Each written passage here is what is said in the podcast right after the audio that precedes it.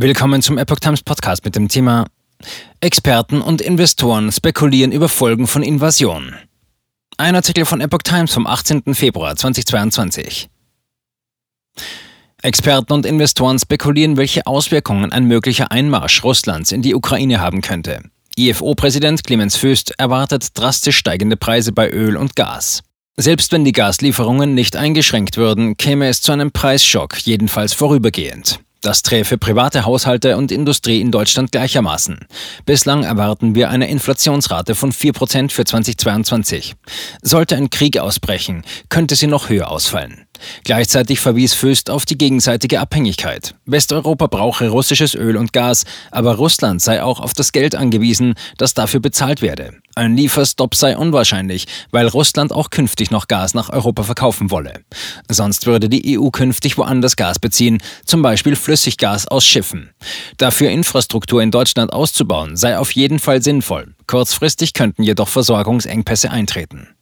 Russlands Volkswirtschaft sei jenseits des Energiemarktes für sich genommen nicht so bedeutsam. Das russische Bruttoinlandsprodukt entspreche der kombinierten Wirtschaftsleistung von Belgien und den Niederlanden.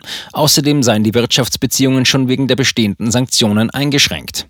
Die wegen der Besetzung der Krim verhängten Sanktionen verringern die deutsche Wirtschaftsleistung pro Jahr um rund 5 Milliarden Euro. Das sind 0,16 Prozent des deutschen Bruttoinlandsprodukts. Der Schaden für Russland ist größer. Er beträgt 1,2 Prozent der russischen Wirtschaftsleistung.